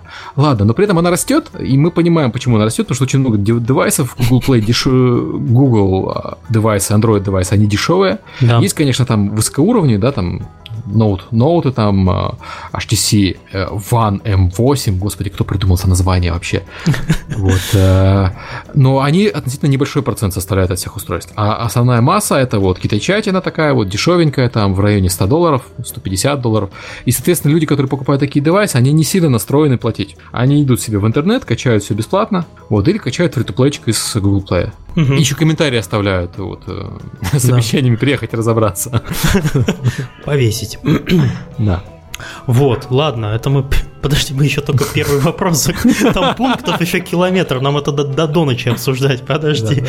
Вот, э, самые быстрорастущие страны – это Бразилия и Россия. Вот, так что если вы живете в России или в Бразилии, не дай бог, вот. Остановитесь, покупайте айфоны. Да, покупайте айфоны, не давайте Гуглу денег. Вот, ну даже не денег, а не скачивайте оттуда приложение. Вот. Ну, это понятно, почему Бразилия и Россия. Бразилия сейчас вообще такой рынок, на который многие разработчики игр э, начинают поворачиваться к ним передом, а к другим странам задом, потому что э, там начин... ну, такой рост экономики, рост игр, есть э, игроки, они, в принципе, умеют платить, но с платежами там еще немножко так все странно, но вот мы, например, в, в апреле запустили э, в Бразилии бразильскую версию нашей игры, а, и ты знаешь, э, с четвертого места у нас было по нашей игре Бразилия занимала четвертое место. Она сейчас занимает второе. То есть достаточно. А это туда... по, почему? По количеству игроков или по платежам? И по, по количеству игроков про деньги я не скажу. Вот, но, а просто но, по платежам, я вот, насколько мне знакомые рассказывали, которые вышли в Бразилии, там же главная проблема, что, во-первых, принимать платежи достаточно проблемно, у них же нет кредитных карточек и все да, такое. у них есть банковские а, вот эти платежи. Да, да, это геморройно, это большой порог. Не, у них, по-моему, есть чеки в магазинах, которые, как вот в Турции, например. Да, Угу. И второй, вторая проблема в том, что принял ты деньги в Бразилии, а вывести из Бразилии ты их не можешь, там 40% налог. Вот. Ну, есть... нет, ну, Google Play работает и прочее, прочее. Mm. Вот, я нашел, у них есть Балета, это такая штука, это самая популярная у них платежная система. Вот, ну, кредитки, конечно, работают, но не очень-очень, не очень сильно. Вот, ладно, хорошо. Так что гордимся за Россию, потому что мы сейчас уже там очень-очень заметны э, в Google Play. И, в принципе, неплохо заметны и в App Store. В App Store. Вот, это был первый пункт на то, что Google опережает Apple по закачкам. Второе. Apple в выручке опережает Google на 85%. Вот это такой привет как бы людям, это которые платят. Разрыв, да. Да, разрыв очень гигантский. Вот это надо учитывать, если вы хотите что-то делать. Но это э, может зависеть от проекта. У нас, например, картина немножко другая. У нас там Android-пользователи платят больше. Это потому что мы там Э, ну, вот так получилось. В комментариях, кстати, один из э, человек написал, что у них игра зарабатывает с амазоновского стора э, для угу. андроида больше, чем с Apple. При том, что аудитория в 10 раз меньше. Вот, но у нас, но у нас то же самое. Хотя нет, у нас аудитория на андроиде гораздо больше, угу. но зарабатывает она, ну, естественно, лучше, чем в Apple. Угу. Вот. Так, это ладно, хороший пункт для носителей яблочных девайсов типа меня. Плохие новости для носителей яблоч... не яблочных девайсов типа Галенкина. Вот. Ну, у меня а. есть и яблочный, и не яблочный, я извините. Бивалентный. Да. Бивалентный, это теперь так называется. Хорошо. А, вообще игры продолжают быть драйвером роста рынка на всех платформах. То есть, если посмотреть по категориям, что больше всего э, приносит из скачек э, денег, это до сих пор игры. Ну, по понятным причинам играют абсолютно все. Вот. И еще на что стоит обратить внимание, это немножко не касается разработки игр, но э, мессенджеры продолж, продолжают плодиться и размножаться. Это какой-то новый тренд э, по После продажи общению. WhatsApp. Я, я недавно, на самом деле, делал небольшой там анализ mm-hmm. для себя по мессенджерам, и их какое-то просто нереальное количество. Это, причем, э, ладно, Китай, там понятно, там у Tencent свой, у, в Корее mm-hmm. свои мессенджеры. В Индии есть мессенджеры, которые растут как, как безумные совершенно. Оптимизированы под э, общение с смс потому что у них с интернетом, с мобильным все еще проблемы, но прямо гигантский рынок. И при этом там они используются не только для общения, но и, например, для рассылки новостей. Вот, То есть, подожди, они история... ставят, э, подожди, в Индии ставят приложение, которое отсылает смс но, видимо, как-то отображает их по-другому. Нет, ты регистрируешься в смс-сервисе. Это э, если у тебя есть смартфон с интернетом, то ты ставишь приложение. Если у тебя нет смартфона с интернетом, ты отсылаешь смс нужного формата на нужный телефонный номер, и она отсылает, пересылает дает это сообщение другому пользователю. Вот. Mm. И а, этого сервиса. Да, который, этого сервиса. Понял. Ко- которого может не быть смс. То есть, как бы такой аналог э, Apple месседжа, только с, под, по, с подходом с другой стороны. Слушай, это мне напоминает отсыл, отсылку почты через смс. Вот ты когда-нибудь пользовался? Раньше у мобильных операторов была возможность отправлять да, да, e-mailы да, да. через смс. Ты этим пользовался? Ну, когда у меня был телефон, э, с, э, господи, C35 с Siemens, я, по-моему, даже пользовался. Вау. Вау. Но это было, извини меня, это давным-давно. Вот, Окей, ты а, продвинутый человек, я все, я преклоняюсь. У меня были еще старые большие телефоны, ну окей. А, ну в наше время старый, телефоны ты же старый были маркетолог, большими, да, да, все, да. мы вспомнили, молодой. Э, слушай, ну с этим рынком совсем э, все понятно, что Google растет. Э, и как ты думаешь, вообще когда-нибудь ситуация изменится с главной проблемой Google, с обнаружением приложений? Потому что сейчас единственный способ обнаружить хорошее приложение это смотреть в топ, а в топе, естественно, висят оптимизаторы, которые. Ну, слушай, они пытаются что-то делать с этим, они ну, делают тоже собственные подборки, но подборки тоже странные. Я вот сегодня жаловался, что, э, например, они делают э, подборки ММО игр. Mm-hmm. Вот если туда зайти, там Во-первых, где подборки это... найти, скажите мне честно. Вот, а, вот захожу. Э, окей, заходишь э, э, в, в категорию приложения. Ролевые игры. Я вижу там топ платных, да. топ бесплатных, и все. В пути образование, здоровье, спорт, фотография, готовимся к школе, связь, фотографии, видео, развлечения. Это вот. где ты нашел такое? На главной странице Play, вот если зайти в приложение, вот просто вот ты нажмешь слева Google Play, нажмешь приложение, вот, и там вот эти вот пошли подборки. Вот они, выбор Play, Нет, у, меня есть, у нас есть наши любимые игры. Может, и... на Украине а, да, они да, работают? Видишь. Вот, то есть там, там такое есть, но по играм они чаще всего такие странные, и у меня такое подозрение, что это что-то редиска проплаченная. Вот. Mm. Я вот не знаю, Я, я подозреваю, что она не проплачена, я подозреваю, что она просто и вот так, такая там. Понимаешь, у меня там до сих пор в рекомендациях висит замечательная игра, называется «Бубны торопить». Я понимаю, что это Diamond Rush. Э, Бубны Она называется именно «Бубны торопить». Я когда вижу ее на втором месте в рекомендациях, я думаю, ну окей. Плохо. А, еще, кстати, вот они, вот не знаю, вот для нас это плохо, потому что у нас никто не пользуется Google Плюсом, но если ты плюсанул какую-то приложуху у себя в не знаю, там в том же App Store или mm-hmm. где-то через интернет, то тебе в рекомендации, если, ну, не ты, а твой друг, который, который в твоих кругах на Google Плюсе, вот, э, ты можешь это спокойно э, увидеть, что нравится твоему другу. Вот у меня здесь Дюна 2, например, от Алексея Селиверстова. А, у меня из таких друзей, которых что-то плюсуют, только один Роман Лупашевский, и у него вкусы не очень совпадают с моими. Да, да, но это проблема как бы того, что никто не пользуется Google Плюсом. Да. у нас. А, окей. А, слушай, еще такая тема, кстати, про мобильное приложение. Хардстоун вышел на iPad официально. Да никто вот не знает. Нас, да, такая маленькая, неизвестная никому игра. У нас у обоих подсели на него жены. Да. По крайней мере. У, у меня жена играет постоянно, почему играет уже больше меня на самом деле. Вот. У меня тоже. Она сидит с ребенком, и mm. вот то, что я ей поставил, я ей, кстати, поставил ее еще, когда она вышла. Ну, я тоже на новозеландском поставил. Да, еще. но она первое время сопротивлялась, я в итоге настоял, и теперь немножечко жалею. Потому что э, время она там проводит достаточно. Ну, пока с ребенком сидит, там укачивает его, там, или он заснул у нее на Э, на груди, вот она сидит там в Hearthstone играет. Вот, так что а у меня даже не упиралась, у меня сама, она играла раньше в нем на PC, когда он был, вот, с моего аккаунта. Сейчас, а конечно, расстроилась, что придется, пришлось заново аккаунт заводить, и он нулевой. Ну, ничего, достаточно быстро прокачала там себя мага. Сейчас ходит, нагибает всех. Вот. Я вот, к сожалению, не очень сильно слежу, потому что я боюсь с женой играть. Я mm-hmm. просто помню, когда мы играли вместе в World of Warcraft, mm-hmm. мы по этому поводу очень часто ругались. Да, вот, поэтому... не обиделась, я недавно обыграл вот, вот, вот, раза вот. подряд. Вот это была обида, конечно, смертельная. Поэтому есть такой хэштег, Серега завел, Hearthstone рушит семьи. Так что, если даже у вас супруга или там муж играет в Hearthstone, не начинайте с ним играть. Это будет обида, без борща останетесь. Вот поэтому я даже не начинаю. Ну, нет, без борща это я... плохо. Я неприкрыто радуюсь э, ее успехам, а с поражением сопереживаю, но играть с ней напрямую я не хочу. Мужики, мне еще хочется немножко покушать. И а, спать пока не на диване. Турнир среди жен сделать. Слушай, мы тогда, мы тогда с тобой поссоримся, Серега, не надо. Твоя жена играет круче моей, все, это привет.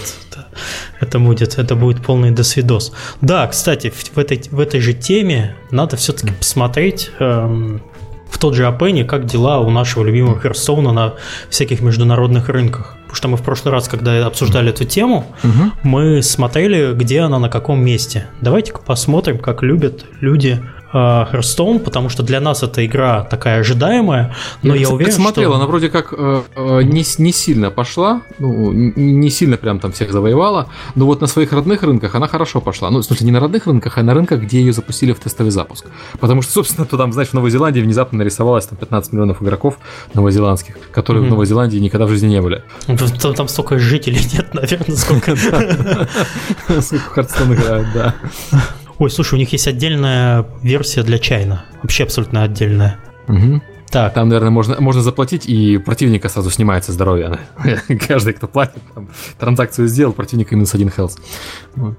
Так, она рекомендована в, 300, э, в главной странице iTunes в 306 местах. Угу. Без New Games 153 страны. На первом месте в 153 странах, включая okay. Алжир, Кувейт, Фиджи и Гамбия. Окей, я когда смотрел, еще не было такого. Вот они как хорошо пошли, однако. В России, а, в России, кстати, тоже есть. Я вот не заходил, надо зайти на главную страницу iTunes. Первое место в России. Да, вот, пожалуйста.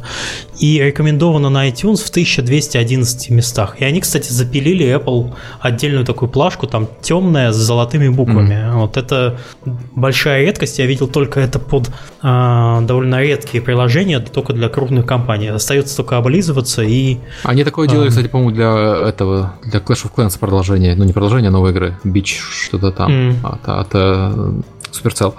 Э, да, они только для некоторых игр делают, для Хардстоуна прям красиво получилось. Но я все равно все еще играю в новозеландскую версию. Пока я не апдейтил, я решил, что Нет, вот я уже сразу, я сразу же снес, но на самом деле, по-моему, и не надо апдейтить, как только она а, открывается для региона твоего, mm-hmm. она у тебя автоматически будет, скорее всего, обновляться. Хотя вот не знаю. Вот я это в первый раз, когда я потрогал, э, пощупал альтернативный стор. Ну, ладно. Понятно. У меня просто новозеландский стор давно, у меня еще там висит русский и американский сторы, и даже украинский аккаунт какой-то есть. Поэтому mm-hmm. не, у меня iPad такой. Ему не Между, Международный такой, да? да? Вот, вот. Так что да, все хорошо у нашего Hearthstone'ика. Mm. Вот, э, в top grossing'е они есть в США на третьем месте в стратегии, на пятом месте в карте. И в, в играх она в США на 12 месте. Остальные Я, кстати, страны... помню, как ведущие эксперты э, фейсбучные говорили, что Hearthstone говно по монетизации говно, никогда он в топы не выйдет, ну, как бы... Ну, в США top grossing 12 место на, в, в играх и в overall. Угу. Как бы, ну, в Южной вот Корее он вообще в overall топ-гроссинг. Угу. А, так что... В Литве на третьем месте. Все, Климову придется играть. Это много объясняет, да. В Белоруссии на седьмом месте, да. Хорошо. В общем, ставьте Hearthstone своим женам, но не играйте mm-hmm. с ними. Все это, это главная мораль, которую, которую вы должны вынести с этого подкастика. Mm-hmm. Вот. А что у нас там в комментариях-то пишут? Я уже немножко подзабыл. В комментариях нам, за, нам завидуют. Говорят, завидуют. что у нас хорошие жены, вот, а у них, видимо, жены не играют в. И Опять говорят, ты в своей жен... танке сидишь, да, иди да. там посуду помой. Водки вот. выпей, комментарии напиши на форуме где-нибудь.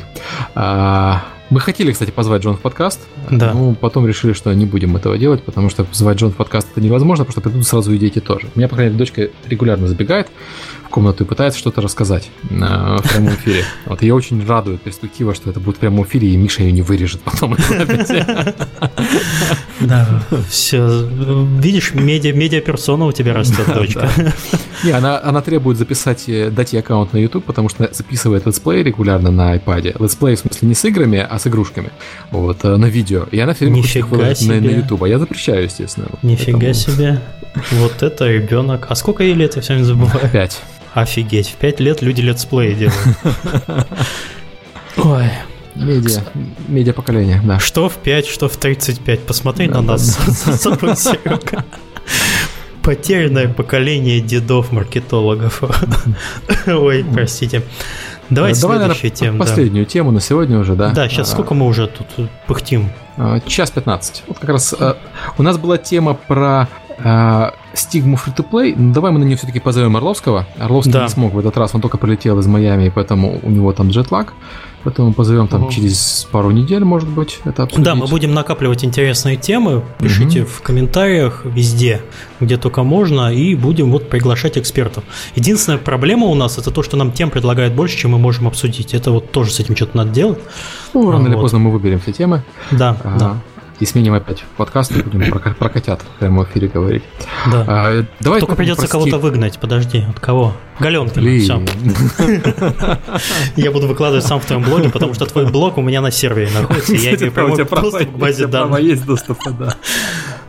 Все, кстати, да. ты представляешь, если вот давай немножко политической темы зажжем, помимо там фри плея вот это вот, вот это вот потуга правительства про закон про блоги. Это не потуга, они его приняли во втором чтении, это означает, что его могут принять вполне в третьем и подписать. Ну слушай, ну как тебе э, украинцу? э, живущим Украинец, в Украине, ведущим... Русскоязычный украинец, да. который ведет блог вообще-то не только из Украины. Я там был на Кипре, знаешь, в Голландии, когда его вел. То mm-hmm. есть вот э, блог э, доменное имя зарегистрировано в Америке, хостинг в Германии при поддержке э, человек, а, хостинг в Германии принадлежит россиянину. При этом э, блог ведет укра... Русскоговорящий украинец э, и, например, там из Амстердама.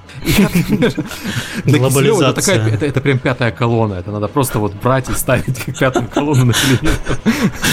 Вот в Diablo 7 колонну у Киселева 5 будет. Отдельной колонной у него будет блок Галенкин. Он такой же будет, как бы его прижучить. Он сейчас прям сидит вот так вот и думает, как бы тебя запалить оттуда, бедняжечку, и Поэтому давай не будем про политику. Да, давай все. последняя тема это про, про Steam, а, про циферки Steam. На Ars Technica сделали анализ э, профиля Steam. Сделали очень хорошо. Они просто провели такой маленький data mining по случайным профилям, открытым из Steam Community. И это примерно похоже на опрос пользователей. Знаете, как э, компания, например, GFK, я не знаю, в России GFK или не GFK, не GFK используется, у нас в основном GFK используется для анализа розничных продаж. То есть, uh-huh. как они работают? У них стоят студенты перед магазинами и спрашивают, а что вы купили? А что вы купили? Прямо шо. Не что, а шо. а, ну, Украина. Вот. И э, некоторые люди сознаются. Вот, э, и, С испуга. да. И на, основании этих данных они строят э, анализ продаж. То есть есть там подход IDC-шный. IDC звонит дистрибьютору и говорит, а сколько вы продали телевизоров 17 дюймов? Вот там, не 17, 40, 41 дюйм. Дистрибьютор ну, размер ну, это я, не я, важно. Я, я, я не скажу, но от 30 до 40, знаешь, вот так. Это один подход. Это подход, когда ты анализируешь канал. Другой подход, когда ты анализируешь аудиторию. И вот э, этим подходом, собственно, Арстехника и попыталась проанализировать э, Steam. И цифры, как ни странно, совпадают. Ну, не то чтобы не странно, логично на самом деле, совпадают с реальной картиной, по крайней мере, по тем данным, где они смогли проверить, по тем точкам, которые они смогли проверить. Так вот, две главных игры на Steam это, естественно, Dota 2 и Team Fortress 2. Причем разрыв между ними совсем не такой большой, как я думал. 25 да. миллионов и 20 миллионов, соответственно. И самое странное, что все в них играли. То есть mm-hmm. вот это единственные, наверное, игры, которых показатели... А ты не, ты не можешь, если ты не играл, она тебя не, не, не регистрируется на аккаунте. Поэтому там нет такой проблемы. Ну слушай, тут же зелененькая есть, есть оранжевенькая played и зелененькая played owned, но не играл. Это только, для, это только для платных игр. Только платную игру ты можешь купить и не играть. А, а бесплатную все. ты не можешь купить и не играть. Бесплатную ты должен поставить. И Окей, все, я понял, извини. Не да, в коем. Вот. Преимущество э, фри-то-плейных игр нет игр, которые ты купил и не играешь. Слушай, Team Fortress я купил еще в свое время, я его покупал в я этом, тоже, в паке. Да. В паке, вот я, как он там ну, назывался, Orange Помнишь, Box? как мы на, на Fairplay рубились? Да. О, о да. да. Давай еще два, два, два часа вспоминать это. Да. Два, как ты, ты инженером все время играл, я тоже да. инженером все время играл, да. Черт, мы дрались за место, э, да, за место. место. Так вот, а закон, а, а, принцип Паретта прям в действии вообще. Топ-6 игр а, равны по количеству игровых часов всем остальным играм на Стиме. Топ-6 это, понятно, опять дотка, которой там 4 миллиарда часов, да, насколько я понимаю. Вот. Потом Team Fortress полтора и дальше все остальное. Причем топовые игры, первые 4 места, это все игры Valve. Dota, Team Fortress 2, Counter-Strike Source, Counter-Strike. Знаешь, вот часто говорят, что вот, а зачем а, почему World of Tanks, а, почему Blizzard, ну, почему Wargaming, почему Blizzard, mm-hmm. почему Riot, почему они не используют Steam? Как бы, а зачем? Да, если на Steam играют все в свои игры только. Э, этот, этот график как бы вот э, дает ответ на этот вопрос. А зачем? Когда у Лола, по-моему, 50 миллионов и у Стима 50 миллионов. И мы смотрим, что, в принципе, у Стима 50 миллионов половина все равно играет э, в Dota 2. В Dota, да, да. А у Лола 50 миллионов все играют в Лол. У World of Tanks там 45 миллионов, по-моему, или 47, я могу ошибаться. И все играют в World of Tanks. Как бы и смыслом выходить на Steam. Это наоборот, в таком ключе выгоднее Dota 2 запускать на Riotовской, Blizzardовской и World of Tanks платформе, наверное. Слушай, а почему, они, а она почему, отстает пока. А почему никто Origin не анализирует? А, а у них разве есть открытые профили? У них а вот я, кстати, я, кстати, не знаю. По-моему, нет. Вот, и вот плюс поэтому не анализируют. такая компания, она... А, они раз в год выдают цифры, да. Они а. раз в год выдают цифры какие-то, потому что они все-таки акционерные, ну, uh-huh, торгуются uh-huh. на рынке. Вот, но они же выдают цифры хитро и не все, и поэтому веры нет. Самое обидное, что вот все вот эти и, и расчеты, они не показывают, сколько на самом деле денег в Стиме крутится, потому что э, у Стима так сильно работают распродажи, что вот, например, тот же самый Elder Scrolls, Elder Scrolls Skyrim, который входит в топ-6 э, самых играемых игр, или с Цивилизация 5. Цивилизацию 5, например, можно было получить бесплатно, купив XCOM, если я правильно помню. Uh-huh. А Skyrim э, был на распродажах, по-моему, вплоть до там, 5 долларов. Поэтому ты никогда не можешь сказать, сколько реально из этих людей купило игру по, по full прайсу и сколько не по full прайсу. И когда они купили, соответственно, оценить объем рынка по таким методам соцопроса сложно. Угу. Это касается, кстати, и оценок там GFK Кей против IDC. А представляешь, чтобы уже это из, при выходе... Вот, но главное, что мы знаем, что... Угу. Давай, давай, жги, я тут это задумался. Видимо, а, подлагивает 30... немножко. Угу. Это знак, что надо отключаться. 37% игр э, никогда не запускались. 37% купленных игр. Жесть. А ты знаешь, вот помнишь, я занимался «Подари Кузьмичу» игру, да? Да, да, да. А, Сколько ты это же... поиграл? Одну. Вот. Две, вру, две. Это был э, Walking Dead 1, Walking Dead 2. Э, вот, эпизод мне их подарили, я их честно прошел. По-моему, больше я ничего не запускал. Вот, до сих пор. Вот, потому что вышел Херстоун, и меня, и меня все, привет. Вот. У меня это та же история. Ну и сейчас, сейчас я еще, правда, Диабло играю, там потихоньку компанию прохожу, вот, но тем не менее, вот мне подарили, я, наверное, в этих процентах, у меня там больше сотни игр, я не играю, даже ни, ни разу не запущен. То есть вот Я, они, я вот анализатором смотрел, у меня, по-моему, 30% никогда не запущенных э, игр. Я стараюсь уменьшать это количество, но это еще бандлы всякие. Бандлы сильно влияют, потому что покупаешь ради одной игры бандл, а тебе еще 5 дают бесплатно. И что с ними делать, непонятно. Я поэтому перестал покупать бандлы. м, Кстати, в этом есть мысль, что это проблема, на самом деле, большая для индустрии. Вот помнишь, вот сейчас, в принципе, Steam ориентирован на то, чтобы сделать продажу. Steam не ориентирован на то, чтобы люди играли в эту игру. Кстати, да, в отличие от фри-то-плейных игр, где то, чтобы ты играл, важнее, чем чтобы ты купил. Да, и это очень большая проблема, как мне кажется, что мы вот, э, Сергей вот приходил, мы обсуждали, я задавал вопрос, а, в принципе, а какая разница Blizzard, вот ты купил эту коробку с Диабло, Мгм. а что дальше происходит, тебе уже, в принципе, не важно. Ну, хорошо, ладно, там есть онлайн, там Мгм. надо онлайн поднимать, потому что твои друзья там приползают, они играют там, например, в Hearthstone, видят, что играют в Диабло, возможно, будет кросс-продажи и так далее и тому подобное. Вот, а здесь чего? М, Ну, смотри, во-первых, э, А, Steam да, и, Steam, Valve- и- Steam палит, палит твои игры, в которые ты играешь. И ты можешь тоже, в принципе, сделать кросс-продажу, потому что у тебя есть а, твои друзья на Steam. Это, Steam это больше даже не магазин, это еще и соцсеть а, игроков. Вот. это правда. И я вот не знаю. Ну, окей, вью- как бы Valve Всё равно проблема. сделали, сделали для- индустрии очень много. Я не считаю, что вот в распродажах такая уж большая проблема, потому что если мы посмотрим на распродажи классические, ну, которые бывают в магазинах, да, ну, не знаю, у меня жена и периодически покупает что-то ненужное, я периодически покупаю что-то ненужное. Когда приходишь, там, ну, там 5 мороженых, купи 5 мороженых и шестое бесплатно, вот, к примеру, да, а я хотел одно. Ну, правда, в отличие, от, э, в отличие от игры, я, я их съедаю в итоге. Что, кстати, тоже минус. Но производитель вообще не заинтересован в том, что съел ты это мороженое или нет. Или вообще оно Ну у тебя да. упало при выходе из магазина прямо, в- прямо на, на асфальт. И ты заплакал. Пошел Не, ну домой. он заинтересован, чтобы если я съел, то оно понравилось. Вот скорее так. И в следующий раз, возможно, ты этот купишь, бренд, да. а не другой. Ну да, да. Мгм. Потому что такие бородатые маркетологи задаются базовыми вопросами. Почему люди покупают игры? Мы, слушай, мы с, так э, Про с подкастами, да. да, с подкастами до такого маразма дойдем потом с тобой. Это же, это же жуть. Вот, хорошо, ладно, что там дальше у нас по цифрам? Так, окей, половина А, игр по цифрам, игралась, грубо собственно, все. вообще Самая главная цифра это была 37%. Да. И Most Played Games on Steam. Да. Ну, то есть там меньше часа еще большое количество игр. Ну, опять те же самые валовские Да, игры. 17%, по-моему. Э, Да, это очевидно из-за из- из-за распродаж, да, да. Очевидно из-за распродаж, э, как бы это понятно, понятная причина. С другой стороны, знаешь, с другой стороны, хорошо, что ты купил игру дешево и поиграл в нее меньше часа, чем ты купил игру дорого и поиграл в нее меньше часа. Хотя, опять-таки, психологически, если ты купил игру по full прайсу, ты заставишь себя играть, потому что бачила очень что купувала. Вот. Я не, не знаю, есть на на русском поговорка или нет. Какая? Это может быть специфическая. Бачила очень шо купувала, ешь ты хоть по власти. Я не понял. Видели глаза, что покупали, ешьте хоть по власти.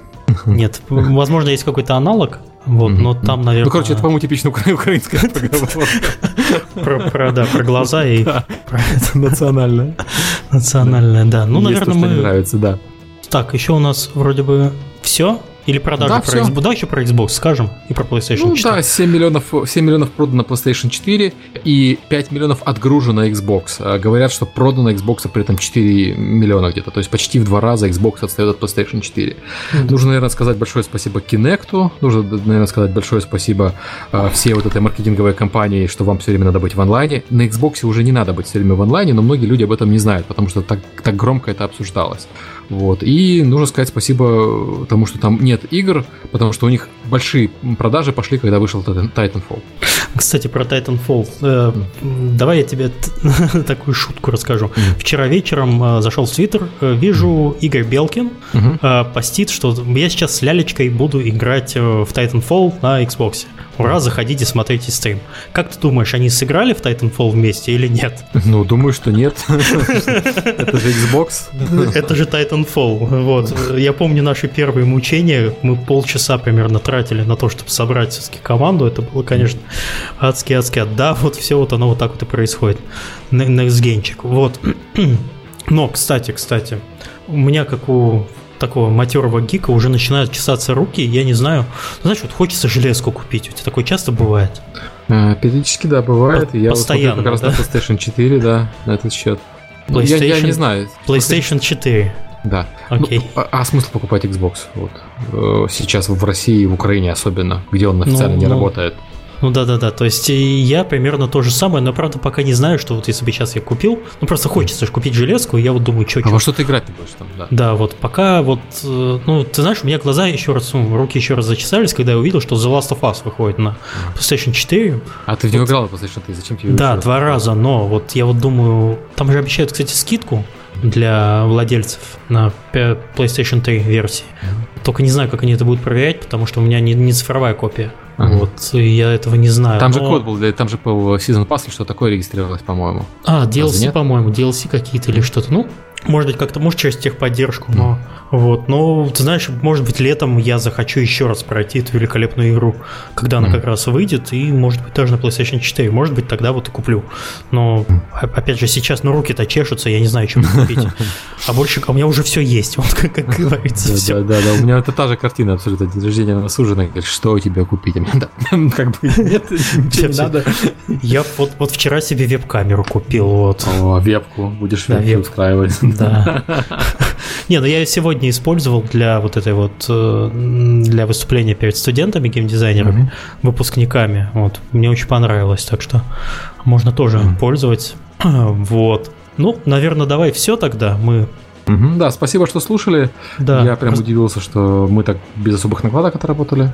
Да. Поэтому в следующий раз мы постараемся, можем, наверное, уже анонсировать, да? Да, мы расскажи, что мы хотим сделать. Мы хотим позвать организаторов игровых э, конференций, то есть ну, там Лерику, Маслова, поговорить про DevGam, поговорить про Кри, там про остальные мероприятия, даже Sociality Rocks, то есть Тарасова, если получится, позовем. И вот опять-таки выбираем тему, и тема будет игровые конференции, и, и зовем гостей под нее. Я, ну, мы игровые... еще никого не звали, кроме Лерики, собственно, поэтому... Ну, у меня, кстати, самый главный вопрос, нахрена вообще сейчас нужны игровые конференции? Ну, я сам их посещаю, да, но э, по факту, по факту, для того, чтобы получать знания... Ты на них знания... выступаешь. Ну да, я для этого и езжу. Я езжу сейчас только на те конференции, куда меня приглашают выступить. Я уже такой, знаешь, э, неповоротливый. Такой титанчик, если вы хотите, чтобы я приехал. Да, а я даже на те не езжу, поэтому... На Девгаме, кстати, я буду вести целый, э, целый зал. То есть у меня будет целый день в зале Пушкин, я буду э, устраивать филиал надеюсь, подкаста. Поведешь его куда-нибудь в хорошее место. Ближайший стриптиз-клуб э, киевского, киевского уровня. Вот. Да, да, да. Слушай, у нас количество шуток с уходом Климова сократилось. Нам нельзя уже шутить про Кикстартер и нельзя шутить про бороду. Не говори Кикстартер три раза. Слушай, раз такой Климов появляется в TeamSpeak, мы же пароль не сменили, а он такой раз на Kickstarter. А вдруг у него сейчас заикалось, и тяга появилась к, к стриму. Он раз такой заходит и начинает нам вещать. Да. да. Вот на этой давайте веселой ноте мы закончим наш подкастик. Слушатели онлайна, наверное, музычку не услышат, подписчики э, услышат более э, немножко почищенную версию. Вот постараюсь mm-hmm. сделать, но без тем мата. не менее, да, без, без мата Сереги Галенкина, без мата Сергея Климова. Да. Давайте, спасибо всем, всем пока. Кто, да, кто слушал, а слушала нас 300, сейчас скажу, скажу, скажу, всем пока. Я никак не могу попрощаться, мне понравилось. Максимум было 350 человек, а в среднем дожило 319, и в принципе это очень даже неплохо, что сколько пришло, столько и практически... неплохой, да. Да, ретеншн неплохой. Всем спасибо. А, мы постараемся больше чатику уделять внимание, пока думаем, как это сделать. Вот. Вопросы большие туда лучше не задавать, потому что мы их, скорее всего, пропустим. Чатик, он больше такой для для создания тусовки, потому что я уверен, что а, так как Мы, я буду анонсировать, как и раньше. Вот, как вот я да. сейчас сделал анонс подкаста, mm-hmm. я буду анонсировать его также и в дальнейшем, поэтому, а, потому что этот пост а, ночью превратится в тыкву, в смысле в нормальный да. пост про подкаст. Да, вот. слушай, и а вы сможете вообще... задавать вопрос там же, да. А у нас вообще такой клуб одиноких сердец людей, которым в субботу вечером нечего делать и никуда не пошли, а сидят дома и пялятся в ютубик. Вот, это вот все такие вот одинокие разработчики игр. 350 человек. Вот. Знаешь, как это тут пишут Галенкин, верни Климова, это как Дуров, верни стену. Дуров, верни стену. У нас новая шутка. Да, да, да, все, всем спасибо, надеюсь, формат понравился. Если что-то не понравилось, не дай бог, Не пишите нам об этом, мы расстроимся. Все, пока. Миша шутит. Все, пока. Миша всегда шутит.